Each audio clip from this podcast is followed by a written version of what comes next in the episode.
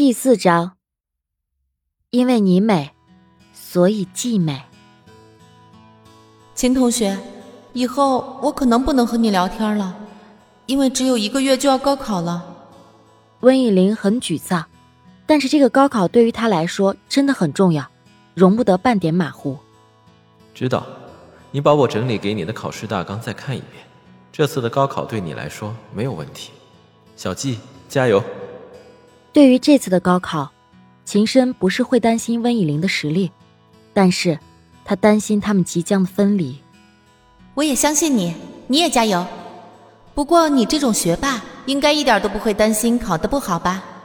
话说，你以后如果真的设计汽车了，一定要亲手给我设计一辆只属于我的汽车，好不好？至于标志嘛，就要就要 G 字头样的汽车，好吗？温以玲在幻想着未来，她对这个情深的未来充满了希望。高考后，他们也许可以见面，甚至可能会在一起，多好啊！好，无论如何，小季的请求，秦深都答应。你都不问问我为什么是这个字，就答应我了吗？对于秦深的不好奇，温以玲实在是无法理解。等你告诉我。嗯，秦同学说话就是如此的单调。其实也没什么特殊的原因，我就是觉得这个字很美，很适合我。这个字代表的是希望，是美好。是觉得自己很美吧？温以玲扑哧一笑，原来高冷的秦同学也会开玩笑啊！温以玲那时并不知道秦同学帅还是丑，高还是矮，有钱或者没钱，甚至不知道他年龄多大，但他还是喜欢上了他。秦深也并不知道温以玲长得如何，可他也还是义无反顾的喜欢上了这个女孩。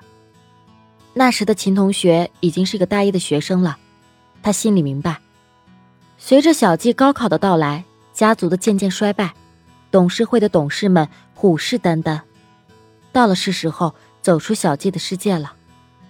他们的异空间相遇，毕竟只是个意外，他还是得回到自己的生活轨迹上。不能连累了他。秦深的堂弟秦淮当时也是个高三的学生，秦深周末去秦淮家给他复习，正好堂弟在这个网站上看到了温以玲的帖子，就找秦深帮忙解答，于是他们就在这一分之一的概率中相识了。以玲，以玲，以玲，小爱把手放在温以玲眼前晃了好久，让她才从这场回忆中醒过来。温以玲不敢把回忆忆得太深，因为她怕自己会出不来。她怕她舍不得那年的蛋糕，那年的球场，那年白衬衫白球鞋的她。见温以玲发呆那么久，应该是自己的办法有效了。艾依朵就没有再纠缠着她。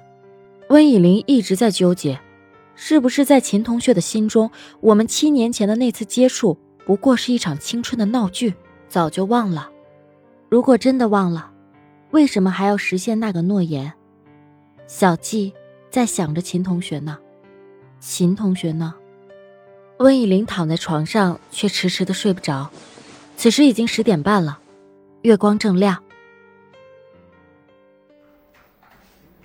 齐木、林晴雨还有顾泽阳，他们刚加班结束，三人经过董事长办公室，发现秦深还在加班，无奈的走了进去。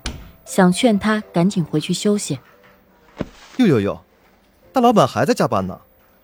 我说你花那么多年建的白金别墅是拿来空着的吗？现在都还不回家？说这话的是林晴雨，是齐天凡公司的执行总监，善于外交，也是公司人缘最好的一个高管。全公司的女员工成天围着他转，他也不嫌烦。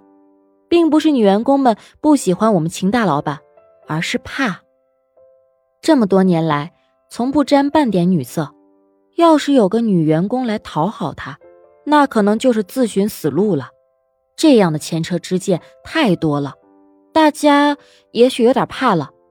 不过也有些不怕死的。但是他们的坚持在秦深的眼中并没有什么用。他们身材的高挑，嘴唇的性感，都不是秦深所喜欢的。他们的一切。都不及温以玲半分。当一个人的心里住着另外一个人时，其他的人就好像一张透明的墙，因为看不到，所以也不会上前去触碰。老大，早点回去休息吧。说的话听着有些暖的是顾泽阳，绝对的暖男。但是他的暖并不是为所有人而开的暖炉，他只暖自己喜欢的人。但为人也还算是温和，没有情深冷酷，是个专情的男人。女朋友现在还在国外留学，他在等她。哎呀，走了，猝死在这儿了，明天谁去谈合作呀？这个没心没肺的，就是齐木了。你们先走吧，我还得开个电话会议。哎呀，走了走了，先休息嘛。公司没了你，又不会马上倒闭。秦牧顺手拿走了他的手机，秦深没办法。只有随了他们。秦牧为了以防万一，提出要去秦深家睡的要求。这个计划，他们两个也都知道。对于这种问题，他们三个人的立场总是出奇的一致，没有别的商业目的，只是希望自己的好兄弟能幸福。这三年来，秦深的痛苦，他们三个无一不看在眼里。对他的心疼，并没有比艾依朵对温以玲的少。齐木示意的看了他们两个一下，两个人秒懂。林晴雨说：“那是啊，你家新房子我还没去睡过呢，难得今天有空，我们又在一起，要不一起去你家，给你试试专门从法国定制的洋床，舒不舒服？随便。”对于这些小事，秦深从不在意。三人见事成了，互相笑了笑。到了家，叫管家给他们三个安排了房间，就回房了。秦深拿起在机场捡到的那条手链，温以玲，你就真的这么狠心吗？秦深一次次的拿着这条手链问着这句话，可是从来没有人回答过他，手中出了许多汗，捏着那条手链。不过，经过了手中汗的浸泡，并没有褪色。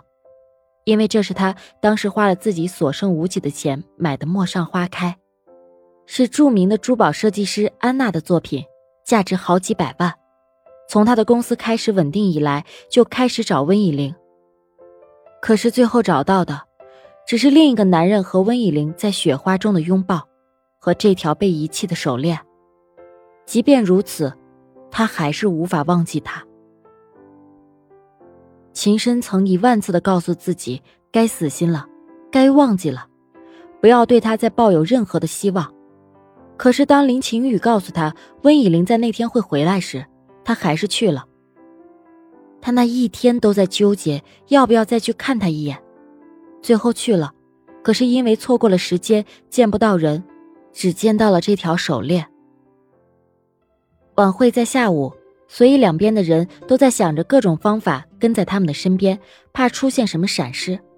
还好是周末，不用上班，用一起去逛街玩玩的借口就可以糊弄过去。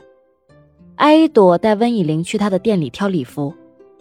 艾依朵是国内著名的成人服装设计师，这个月来，温以玲的衣服大多是一朵设计的，这是他俩一直以来的愿望，现在终于实现了。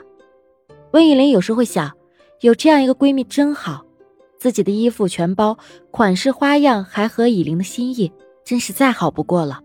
可是，在此之前，两个人可是隔了十一个国家，这个愿望实现起来有点困难。现在好了，两个人不但隔得近，还住在一起，不但能给以玲设计，还能量身定做。果然是国内著名的设计师，都好漂亮啊！不知道要选哪套了。他们绝对是对方的第一忠实粉丝，那是当然啦。不过你可别忘了，我设计的婚纱也很棒。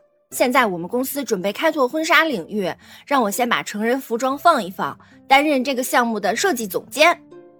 一朵笑了笑，又对温以玲挑了挑眉，像是在暗示着什么。好啊，自己给自己设计一套婚纱也很浪漫呀。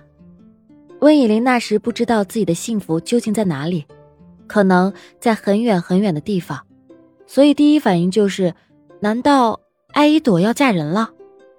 咦，这有什么浪漫的？我才不要给自己设计呢！我要给你设计。艾依朵这一天说的话都是奇奇怪怪的。给我设计？那这个愿望你还是趁早泯灭吧，不然你可能还要等上几十年。不会的，快了。